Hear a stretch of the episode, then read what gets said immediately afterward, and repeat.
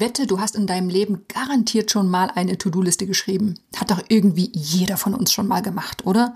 Also die Grundidee ist, wir sammeln alle unsere Aufgaben und arbeiten sie dann nacheinander fröhlich ab und sind zufrieden. Aber funktioniert das denn wirklich immer so gut? Ist das immer erfolgreich? Ehrlich gesagt, viele von uns, die meisten von uns, sind irgendwann ziemlich frustriert, wenn sie mit To-Do-Listen arbeiten. In dieser Episode gehe ich auf sieben Gründe ein, warum To-Do-Listen in der Regel schlecht funktionieren.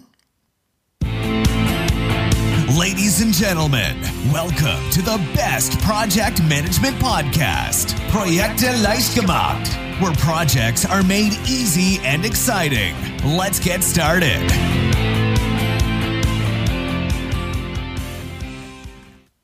Hallo, hier ist Andrea vom Projekte leicht gemacht Podcast und das ist der Podcast für pragmatische Projektmanager und solche, die es werden wollen. Zeitmanagement ist heute das große Thema, To-Do-Listen, ich habe es schon angekündigt. Ich weiß nicht, ob du auch zu den Leuten zählst, die ziemlich frustriert sind äh, von To-Do-Listen. Vielleicht gehörst du dazu. Ähm, ich war zumindest mehr als einmal frustriert und das hatte verschiedene Gründe. Manchmal war es so, dass ich so viele Aufgaben notiert habe, dass ich schon von Beginn an gleich die Lust wieder verloren habe. Ich dachte, ich bin jetzt strukturiert, aber buh, das sah ehrlich gesagt ziemlich einschüchternd aus. Dann, nächster frustrierender Punkt, die Aufgaben wurden einfach niemals weniger. Ne? Habe ich eine Sache erledigt, dann wird schon die nächste angehängt. Die Liste wird also selten kürzer. Die Listen, oder bei mir zumindest, haben die oft so ein merkwürdiges Eigenleben. Und die Aufgaben, die vermehren sich einfach so, ohne dass ich das wirklich will. Oft ist es auch so, dass ich zu spät mit Aufgaben begonnen habe, denn ich sehe ja keine Termine. Ne? Es ist erstmal nur eine Liste. Wer sagt mir denn, welches jetzt wirklich der wichtigste Task ist? Manchmal war ich auch einfach den ganzen Tag beschäftigt, habe viel getan, aber trotzdem nicht so richtig was erledigt bekommen. Und das Schlimmste war im Grunde genommen, wenn ich von einer Aufgabenwelle überrascht wurde, die ich nicht mehr im Blick hatte. Die standen zwar auf meiner Liste, aber plötzlich wurde alles gleichzeitig wichtig. Wenn du solche Probleme kennst, dann schauen wir in den nächsten sieben Punkten mal auf verschiedene Erklärungen, warum To-Do-Listen nicht so richtig gut funktionieren und dieses ganze Konzept so einige Tücken aufweist. Beginnen wir gleich mal mit dem ersten Punkt. Das ist die Ohnmacht vor der Aufgabenschwemme. Vielleicht ging es dir auch schon so wie mir. Du hast auf eine übervolle Liste geschaut und bist in eine Art Schockstarre gefallen, statt hochmotiviert die Aufgaben zu bearbeiten. Und das ist absolut verständlich. Ne, wir Menschen, wir sind einfach mal nicht gut darin, mehr als sieben oder acht Elemente gleichzeitig zu erfassen und zu verarbeiten. Ja, und was ist die Konsequenz? Du fühlst dich überfordert und holst dir lieber einen Kaffee oder einen Tee. Oder aber du bist listig und filterst nur die Aufgaben raus, die diese Woche oder heute fällig sind. Und das bringt uns dummerweise zum nächsten Punkt. Das ist nämlich der Schreck vor der unerwarteten Welle. Manchmal geht es uns nämlich so, dass wir total zufrieden eine Reihe von Aufgaben abhaken und haben das gute Gefühl, on track zu sein. Und am nächsten Morgen, da kommt eine Welle mit neuen Aufgaben.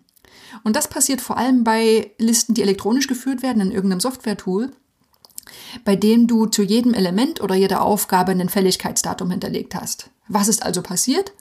Das Fälligkeitsdatum mehrerer Elemente das haben wir irgendwann, ohne es zu bemerken, mal so gewählt, dass ein ganzer Schwall von To-Do-Aufgaben über uns hereinbricht.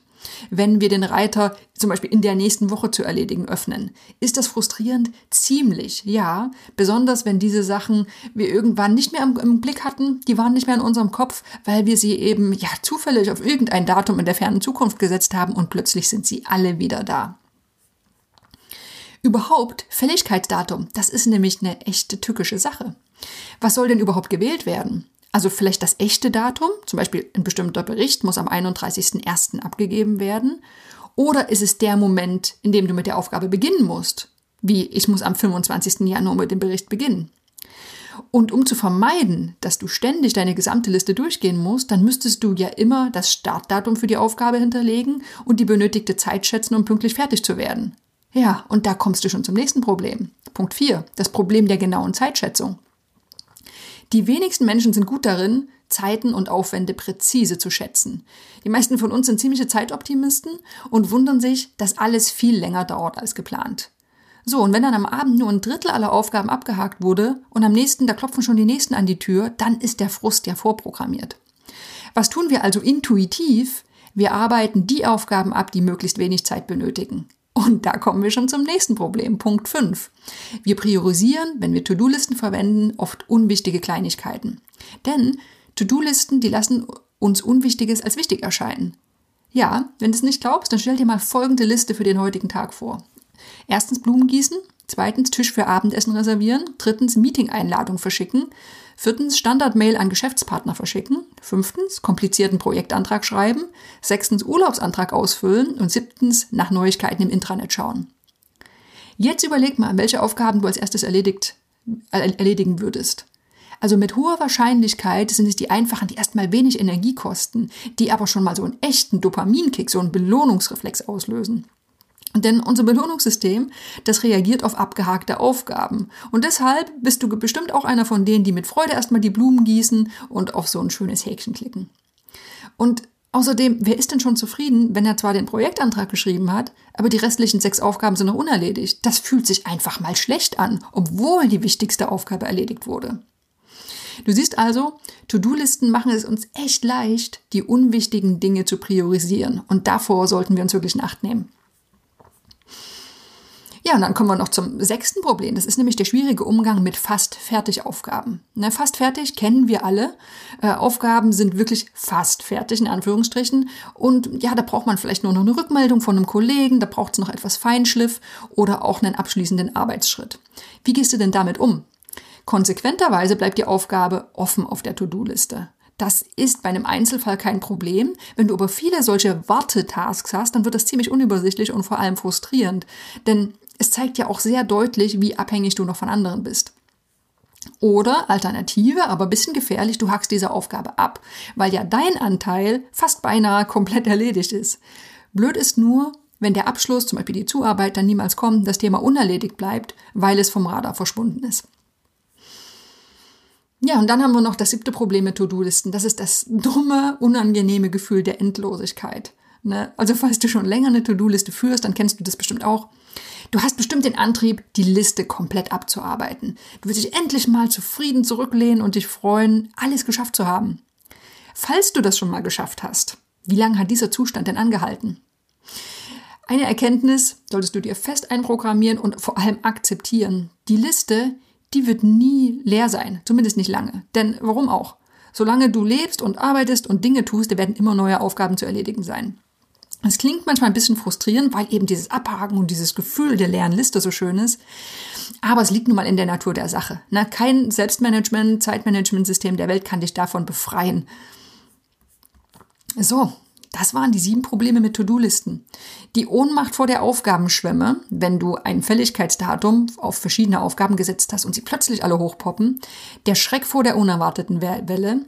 Die Krux mit dem Fälligkeitsdatum, welches hinterlegst du überhaupt? Das, das Problem der genauen Zeitschätzung. Das falsche Priorisieren unwichtiger Kleinigkeiten. Der schwierige Umgang mit fast Fertigaufgaben und das dumme Gefühl der Endlosigkeit.